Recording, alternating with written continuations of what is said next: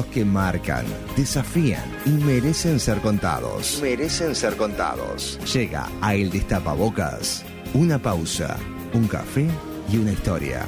Tuque García, en una entrevista profunda y divertida, nos invita a conocer la vida detrás de personas destacadas.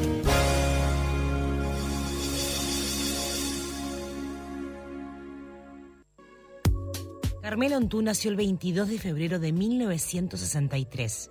Se crió en Positos con su mamá, su abuela, bisabuelos, ya que su madre a los 28 años se divorció con cinco hijos. Desde chica soñaba con ser modelo y después lucir sus propios diseños. Fue tan así que en el año 1986 creó su propia marca. Hoy, Carmela Antú es una reconocida empresaria y diseñadora en prendas de vestir. Este jueves nos tomamos un café, hacemos una pausa con Carmela Antú. Estamos en la columna de un café, una pausa y una historia. Pasan 16 minutos de las 11 de la mañana y tenemos el placer de recibir a Carmela Antú acá en estudios. Así que muy bienvenida, Carmela. ¿Cómo estás? Muchas gracias, chicos, por haberme invitado. La verdad que hace días que sé que están atrás mío. Sí. Este, Podríamos decir meses, ¿no? Meses. Podríamos decir meses. Dije días porque yo siempre soy que no me gusta agrandar las cosas, pero la verdad que son meses, sí. Bueno, Gracias, Mariano. Llegaste a Uruguay. Gracias, Camila. Hace poco eh, por un casamiento de uno de tus hijos. Sí, llegué exactamente, si quieren que les diga, el 7 de marzo del 2022. El mismo día que llegué hace dos años. ¿Pero ahora de dónde viniste? De Miami. Ajá. ¿Pero estás viviendo allá? No. Ah. Fui por, fui por trabajo y fui también a, a tratar de un evento que yo iba a hacer el 25 de marzo del 2020 que ya lo tenía eh, resuelto y como no lo pude hacer, fui a recuperar eh, la plata que puse en el evento porque yo la había colocado ya la plata Mariano. Ah, mira, ¿y la, la pudiste recuperar? No, no, fui recién, estoy en eso. ¿Era un, evento de moda? Era un evento, se iba Camila a lanzar mi marca para todo, eh, no solamente para Miami, para toda Latinoamérica, que iba a cubrir México, iba a cubrir varios países. Eran más o menos invitados ya, estaban ya eh, concretados, 1.500, era un evento para 3.000 personas. Y yo viajaba el día 15 de marzo, porque yo, el evento era el 25, y yo tengo que estar varios días antes para, más allá que tengo la gente que me lo preparaba, yo soy muy, muy, que tengo que estar arriba de todo, capaz que demasiado en, en algún aspecto tengo que delegar, a veces no lo sé delegar, y me iba el 15 de marzo del 2020. Carmela, volvamos al paralelismo que vos hiciste recién de la fecha que llegaste a Uruguay este año y la del 2020, que fue el mismo día, un 7 de marzo del 2020 y ahora te tocó venir en el 2022. Vayamos unos años para atrás, cuando llegaste a Uruguay, que llegabas de hacer una firma importante, pues con algunas marcas en Europa. Contanos un poquito de dónde venías y a qué venías a Uruguay. Aquel 7 de marzo del 2020. Sí, eh, por supuesto que vuelvo a ese 7 de marzo. Lo que me pasó ahora, les quiero decir una aclaración. Eh, María Eugenia, que estabas más al tanto, considero que la vida me lo puso por delante, porque yo en realidad me embarcaba el 4 ahora, quiero aclarar. Cuando llego a embarcar el 4, y tenía que llegar el 5, porque mi hijo se casaba el 9 por civil, el lugar mío se lo dieron a otra persona. ¿Se imaginan, chicos, que yo me puse horrible porque no iba a llegar al casamiento de mi hijo? O, o pensé que mis hijos iban a creer que yo no quería volver pero como yo creo mucho que en el destino, y aunque me puse muy mal, y estuve hasta las 4 de la mañana con el gerente de American, y él se dio cuenta quién era yo después, y me dijo, ¿sabes qué, Carmela? Capaz que este avión no te lo tenés que tomar. Pero yo te hago volar el día domingo, yo ni sabía qué día era. Cuando me doy cuenta, era 6 de marzo, el mismo día que volé. Coincidía. coincidía. Hablemos de aquel 7 de marzo del 2020. Yo me embarqué con 18 personas que me despidieron en Madrid, familia, entre, varias, familias, familia. Gente, eh, de, la familia mía hay una persona que, que es una persona que si hubiera tenido el coronavirus en ese momento se moría porque es una, tiene una enfermedad autoinmune. Con la persona que me hace, porque yo estaba con dos firmas importantes y me tenía que trasladar a varios puntos de Madrid distintos. Estuve los 15 días que estuve en Madrid todo el tiempo con esa persona que me hacía de, no es la palabra chofer porque es un amigo, no me gusta decir así, pero es, era el que me manejaba. De las 18 personas, nadie hasta el día de hoy tuvo el coronavirus. Mira. Carmela andaba de tapabocas en Madrid y me decían, ¿qué haces de tapabocas? ¿Ustedes no vieron? De tapabocas a principios de marzo de 2020, cuando nadie usaba tapabocas. Yo te iba a preguntar eso, los protocolos allá, ¿cómo eran? Yo, desde el 2019 andaba de tapabocas en España. ¿Y por qué? Porque veía a los chinos, Mariano. Ajá, sí, sí. Yo ya, lo veía hace tiempo a los chinos. Y algo me, decía que algo raro estaba pasando. Pero bueno, nunca. no, no, me tampoco soy, pues, no soy evidente, ¿no? igual está bravo acostumbrarse al hábito. Yo recuerdo que, por ejemplo, yo justo ese verano, en febrero de 2020, me mandé un viaje que había planificado toda mi vida, que fui a Australia y Nueva Zelanda. Y volví el 29 de febrero, el día antes de que cambiara el... Justito, y el día después tuvimos la gran transmisión porque asumía el gobierno nuevo. Exacto. Y la verdad, en, sobre todo en los últimos días del viaje en Australia, había en Australia hay mucha colonia de, de japoneses y chinos, ¿no? Estaba lleno de gente con tapaboca por la calle, ya a fines de febrero de 2020. Pero yo ni loco me lo ponía, pero no, no, tenía el hábito y no me lo puse nunca. Pero vos decís que ya, ya lo tenías eh, igual. Pero, no, les invento, es más, le digo cómo me fui, no me fui con un tapabocas. Mi hijo se acababa de recibir de ciencias agrarias, el, el, el, mayor, y entonces así que cuando, cuando viajé eh, en la segunda vez, que fue el día de mi cumpleaños, febrero el 22 de febrero exactamente, yo tenía que estar el 24 en Milán, la segunda vez, no, no les hablo de enero, él me trajo una caja, o sea, no es que me fui con un tapabocas, porque yo le dije... Estabas con stock para poder manejarte en, en Europa con siempre con barbijo. Llegas el 7 de marzo a Uruguay, aquel 2020. ¿Viajaste de tapabocas durante el vuelo? Que en aquel momento acá en Uruguay al menos no, no, hablamos ni siquiera de la pandemia ni de casos cercanos. Todo el vuelo. Yo, vuelo. Yo y otro, yo que podía ver y otro y otro señor. En el vuelo solamente vos y otro señor. Ah, yo no mira, bueno, yo no miraba para mucho nada. Claro, por supuesto, te lo sacás para comer y para dormir, ¿no? Bien. Digo, pero Ah, sí, no, no, para dormir no me lo saqué nunca. Mira. No me lo saqué nunca. No. Llegaste a Uruguay, ¿qué protocolos te encontraste cuando pasaste por la aduana? ¿Había protocolos de COVID? ¿Se hablaba de algo o todavía Uruguay, no? lo que te quiero aclarar, capaz que acá algo antes que es importante para ustedes que lo entiendan y que lo entiendan el, que lo va a estar escuchando, que será la teleaudiencia, ¿no? Me imagino de todo un país que lo tendría que escuchar. Que no solamente yo, eh, este tapaboca me lo puse ahí, yo fui al aeropuerto, yo viajaba por Europa, y como yo ya se, se veía, o sea, los gobiernos no decían, ya se sabía casos en España que no se decían, yo fui y, y más o menos que pedí para embarcarme, hice el check-in primero con las valijas, pero yo no me metí en el aeropuerto de Barajas hasta media hora antes que salía el avión, que casi el avión me deja. Es más, tuve problemas, lo debo reconocer. Y les dije, ¿saben por qué? Porque acá viene, aquí este, este, este, aeropuerto, ¿cuánta gente viaja? El virus ya tiene que estar por todos lados, el virus. ¿Cómo que, cómo que en España no está?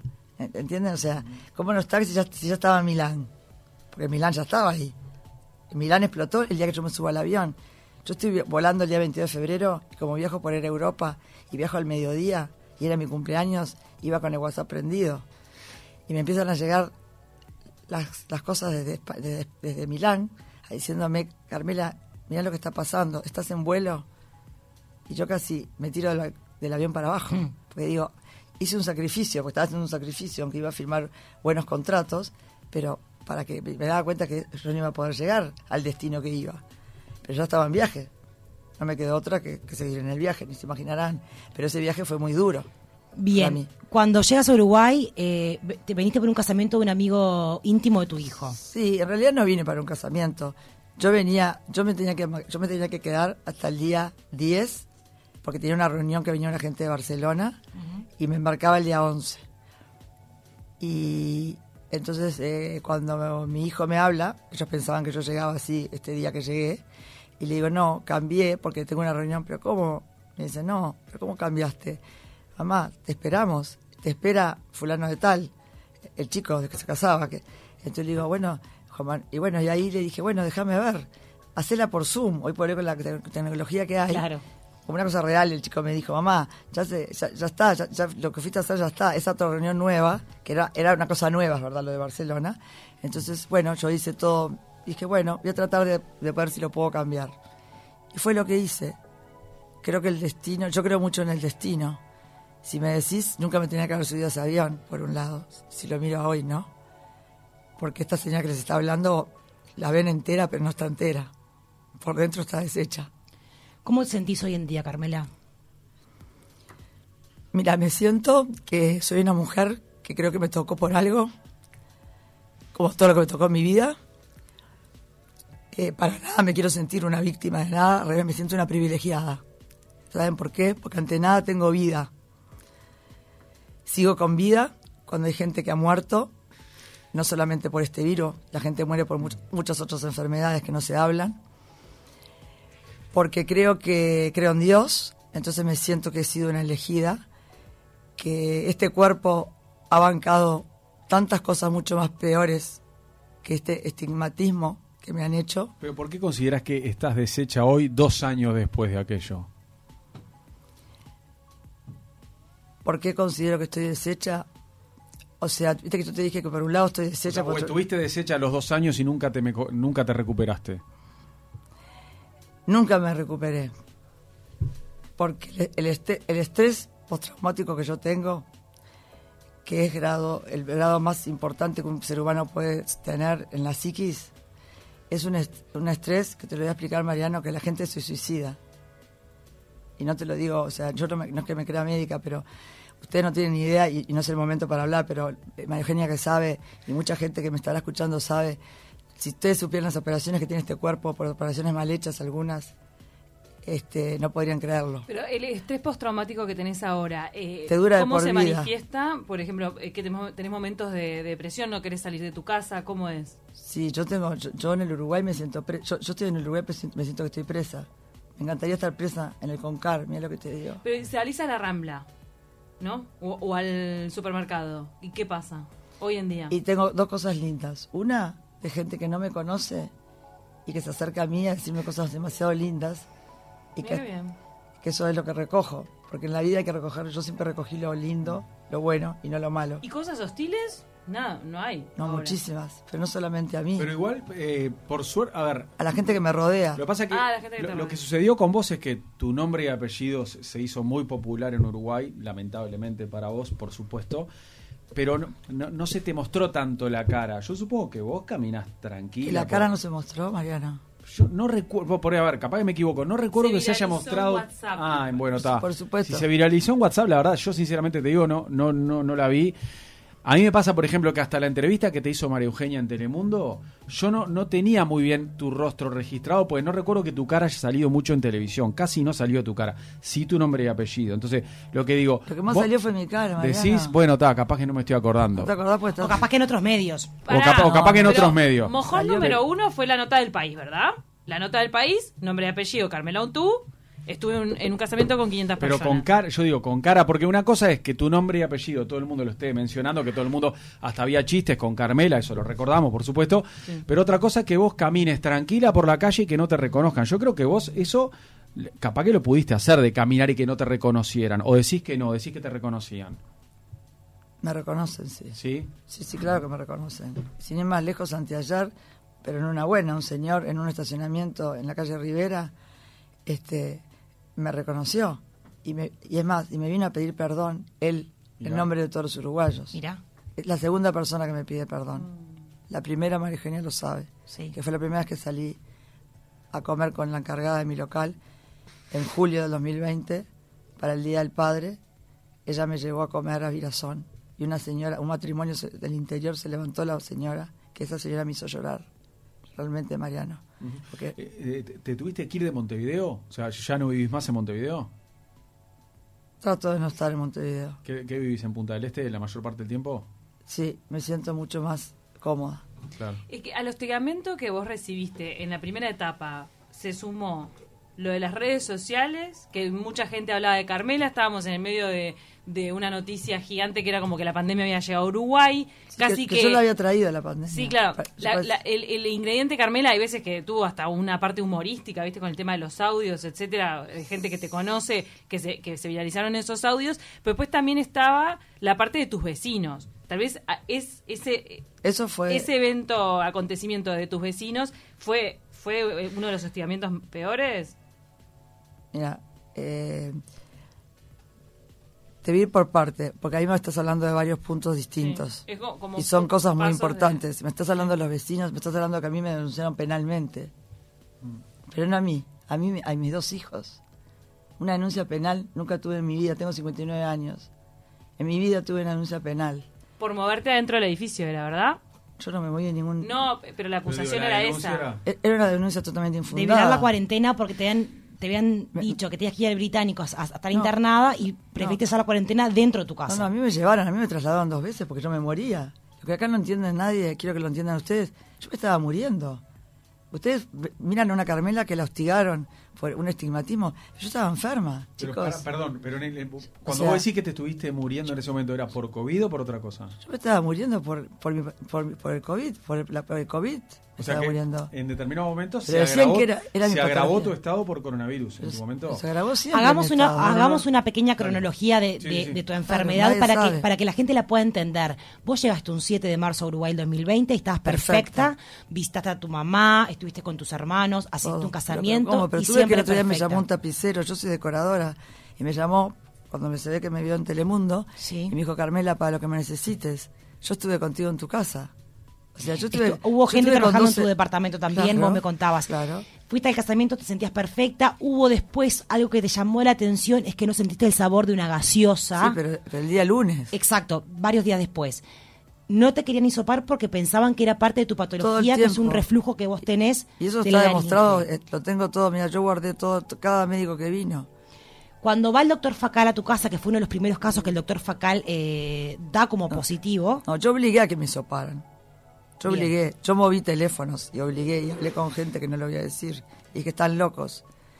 Me pueden mandar isopar, no sigan diciendo que es mi patología. Porque, porque yo ahí ya me, me, habían llamado de Europa y que ya el virus había explotado en España. Entonces, y además que yo me conozco mi patología, más que nadie. O sea, yo me salvé mi vida yo sola. Yo estaba sola entre cuatro paredes. ¿Ustedes me entienden? Entre cuatro paredes.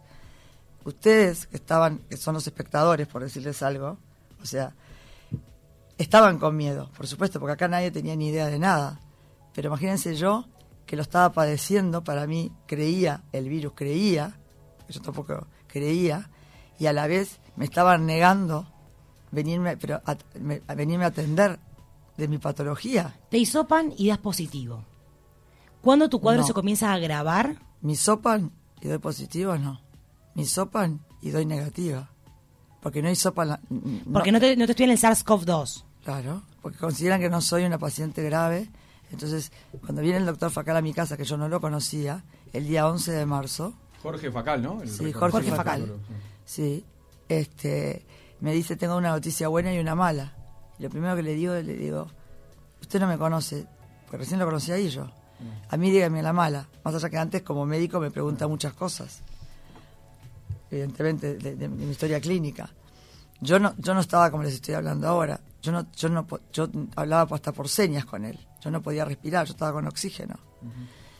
Y ahí le dice, no, pero te quiero dar primero la buena. A mí deme la mala.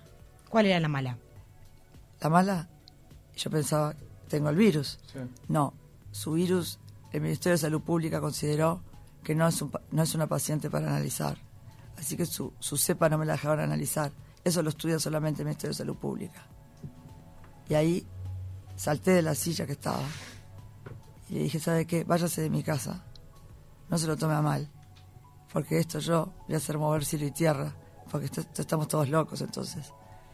Pero ¿qué cepa estudió? No, pero espere que le explique. Entonces me explicó las 20 cepas, yo lo escuché. Porque lo escuché. 20 cepas de COVID. Todas eran negativas. Y ahí le dije, ¿sabe qué, doctor? Usted no me conoce Recién me acaba de conocer, Jorge. Usted por su lado haga lo que pueda hacer, pero yo también lo voy a hacer por el mío. Y así empezó el calvario del día 11 de marzo. ¿Te vuelven a isopar cuándo? Gran pregunta. No me volvieron a isopar. Pero por qué el 13 fuiste un caso positivo, uno de los cuatro primeros positivos? El día, el día 11, cuando él se va, yo llamo a mi seguro de salud y les armo un escándalo y le digo que a mí no me importa nada quién tiene el kit, si el ministerio, si esto, si estaba empezando la cuarentena, ¿no? Estaba recién empezando a ver los hisopados, quién hacía los hisopados. Era un comienzo de algo. Estamos hablando de que los primeros casos positivos saltaron el 13. Exacto. Pero ya había casos. No, no, obvio, pero los primeros que se difundieron. Y uno fue el tuyo. Pero ahí sí hubo, que, hubo que realizar un hisopado que dio positivo. Claro, pero ahí, ah. tengo cuando tú ahí, entonces yo le digo, este, tú, tú, tú, tú por tu lado, yo muevo por el mío. Entonces él ahí también me habló, que él también me dijo, también estoy preocupado, igual que, que, como estás preocupada tú, para más que tengo otro, otro, otro paciente, que también lo veo por tu mismo seguro prestador, que también vino de Barcelona y que yo también tengo mis dudas. Bueno, muy bien, él se fue, yo, imagínense que yo estaba enferma, yo le estoy hablando ahora como, como si nada, pero yo no estaba así, ¿eh? vamos a entendernos. Yo arrastrándome y arrastrándome, logro hablar como puedo y trataba de, de escribir le decía que no podía hablar, escribía en un WhatsApp y, ahí me dicen que, bueno, el seguro mío, prestador de salud, me dicen, ya, corte que la va a llamar el doctor Facal. Me llama el doctor Facal, pero no me llama el 11. Me dice, estoy en tratativas. Muy bien. Yo, del 11 para el 12 casi me muero. Que nadie lo sabe sola en mi casa. Yo, mis hijos. ¿Dijiste del 11 para el 12? Del 11 para el 12. tengo una pregunta sobre el 13, Carmela, sobre ese día clave para los uruguayos, para vos, todo, ¿no? Estamos hablando de que el 13 de marzo informamos por primera vez de los, de los cuatro primeros casos de coronavirus en Uruguay, ¿no? Eh, y recuerdo que, eh, claro, a ver, vos, obviamente, a vos te juzgaron injustificadamente, te acusaron de haber sido la responsable de ingresar el virus, pero no eras el único caso. Hubo cuatro casos el mismo día, ¿no? Dos personas de Salto y dos de Montevideo. Ahora, lo que yo sí recuerdo es que aquel día, el 13 de marzo, histórico, vos resolviste dar entrevistas. Fuiste la única de las cuatro contagiadas que habló en vivo y dio notas. Y recuerdo que, es más, ese día la transmisión la arrancamos con Aldo, porque Malena te estaba haciendo una nota telefónica a vos. No, yo nunca supe que era Malena. Ah, bueno, está. Pero cuestión es que... Ah. Bueno, pero eh, estabas hablando para Telemundo. Ese día, el 13 de marzo, le diste una nota. No, estaba hablando para Telemundo, estás equivocado. Pero ya había salido en el país en la tarde. Pero digo, le diste una nota telefónica a Telemundo que salió al aire. No le di una nota, estás equivocado, te lo vuelvo a decir. Tú vas a decir lo que yo di. A ver, no. Lo que ustedes quisieron decir es otra cosa. No fue así. Yo corto, no sabes. Eh, primero el día 12, el doctor Facal me dice, logré que el Ministerio de Salud Pública analice tu muestra. Sí. Entonces ahí es que la pregunta que ella me dice, me hiciste hace un rato, te perdón, me lo escribe por, está escrito por un WhatsApp, no me habla por teléfono. Y entonces ahí lo llamo por teléfono. ¿Cómo? ¿Y cómo? Hace dos días la desecharon porque no era una paciente grave y, ahora la van a analizar, que, la, que la, encapsularon a mi muestra. ¿Cómo? No, de ninguna manera. A mí que me hisopen de nuevo. Lo llamo y le digo todo eso. Bueno, déjame ver, no es necesario. ¿Cómo que no es necesario? El doctor Facal tengo solamente palabras de agradecimiento hacia él. Me llama, cuando yo lo llamo, y me dice, espérate un poquito, yo te llamo entonces. Te entiendo tu incertidumbre, pero ¿cómo no? ¿Cómo no me la vas a entender? Me llama y me dice, quédate tranquila, me acaban de asegurar que es tu muestra. Yo hasta el día de hoy tengo mis dudas, mira lo que te estoy diciendo. ¿De, de qué? De que fuera mi muestra. Porque el mismo hisopo que te hicieron aquel día en tu casa, el día 10. que te ha dado en negativo, el mismo llegó a dar positivo después. Claro. Porque no te volvieron a hisopar. Nunca más me hisoparon a mí. Pero entonces vos pones en duda de que tenías COVID. ¿Vos pones en duda? Si pongo en duda que tenía COVID, sí. Sí lo pongo. Pero tenía falta de gusto, tenías un montón de síntomas que no tenían que ver con tu... A esa altura lo tenía, pues ya me lo había contagiado, porque yo me lo contagié en el Uruguay, el virus. Yo no vine con ningún virus de ningún lado. ¿No lo trajiste de Europa, decís? No. Entonces no sabemos si en el casamiento... Porque mi cepa no era de las cepas. De las cepas. No, no, porque... ¿Cómo si, cómo si, tú nunca escuchaste a Sabio? Que en un auto, el que, el que hoy se casó el otro día, fue el primero que me, el, que, el primero que me vio. Me fue a buscar en, mi camioneta cerrada. Fuimos en el auto solos, él y yo. Nunca tuvo el virus. Pregúntatelo. Mi madre mi hermana, todos los que, la, las que me atendían en una peluquería, el Uber que me llevó a la iglesia. Fíjate todo lo que te estoy nombrando. Entonces ninguno dio positivo. Nadie. El tapicero, el que me, el que me, el que me fabrica la ropa. Gente que viste siempre cuando llegaste de, de, España. Cuando llegué, estuvieron, en mi, estuvieron, en mi, casa. En el lapso del 7 al 10.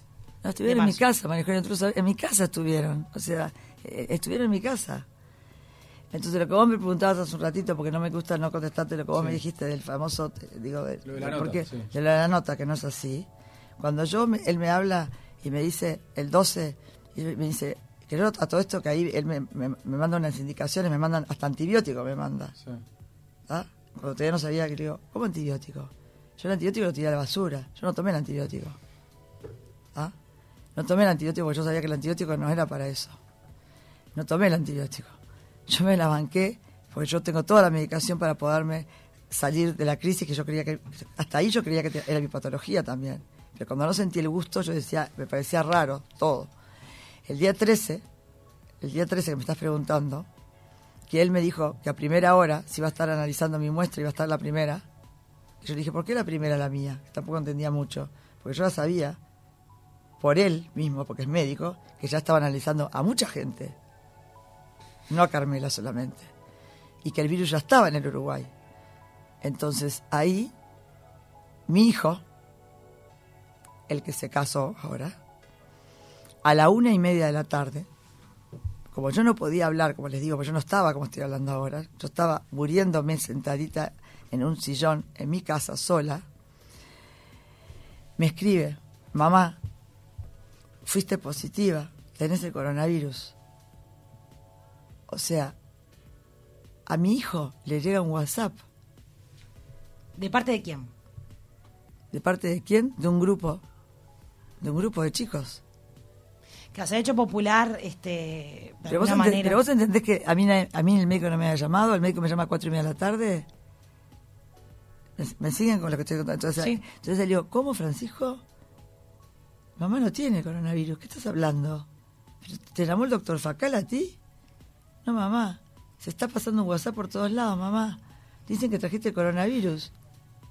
¿Qué?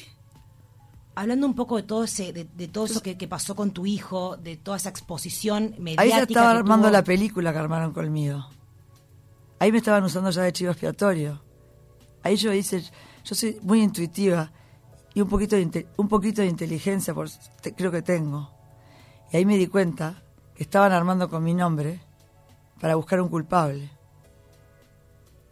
La culpable, ¿quién quería que fuera? La que está sentada ahora hablándoles a ustedes. Entonces ahí, a las cuatro y media recién me llama el doctor Facal a mí. Que cuando recibo la llamada del doctor Facal, que ahí viene lo que él me habla de Malena, que ahora lo voy a hablar.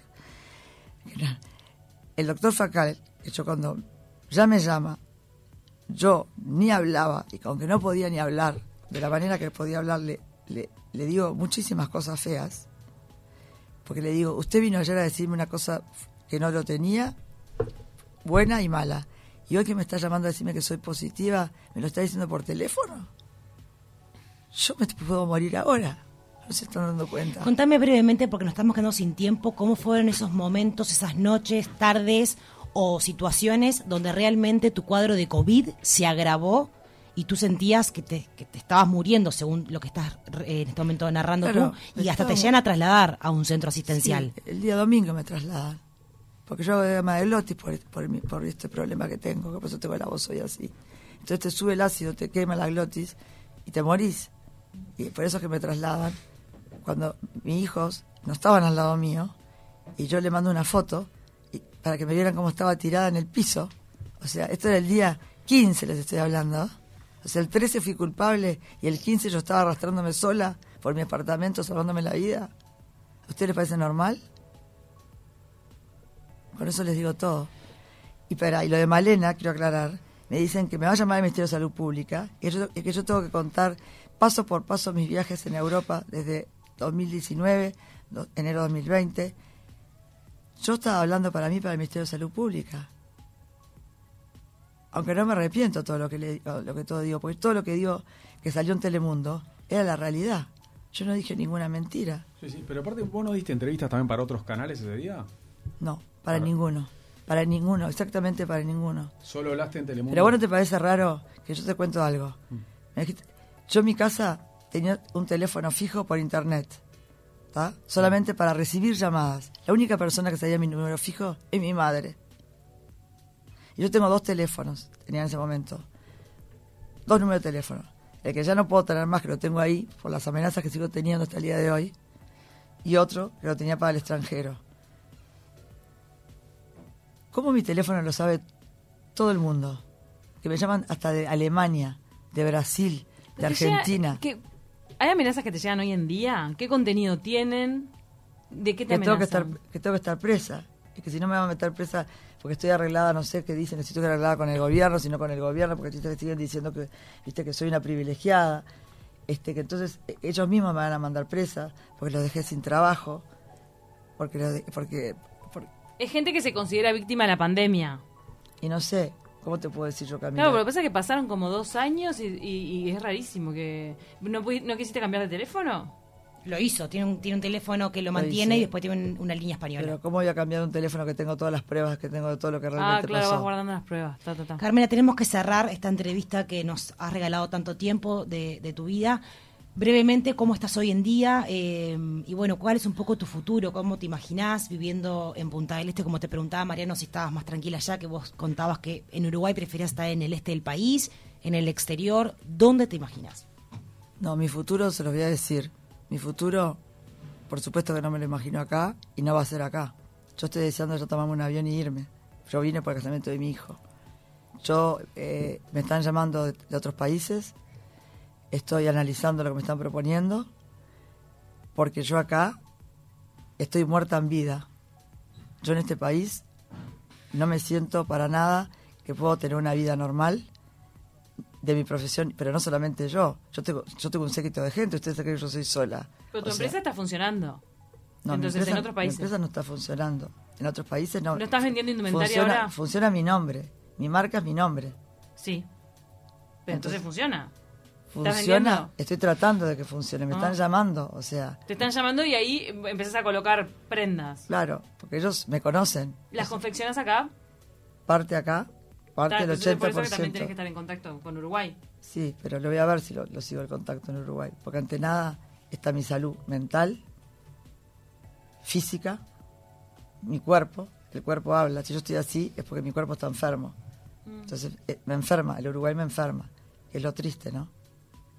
que yo lo que estaba lanzando una marca a nivel internacional, que, estaba que la conocían no porque sea Carmela tuyo como persona, sino una marca a nivel internacional, que una uruguaya esté triunfando en una pasarela de Milán, que nadie, lo, nadie publicó las cosas lindas, siempre publican lo feo, porque lo que vende es una noticia fea y no una, una linda.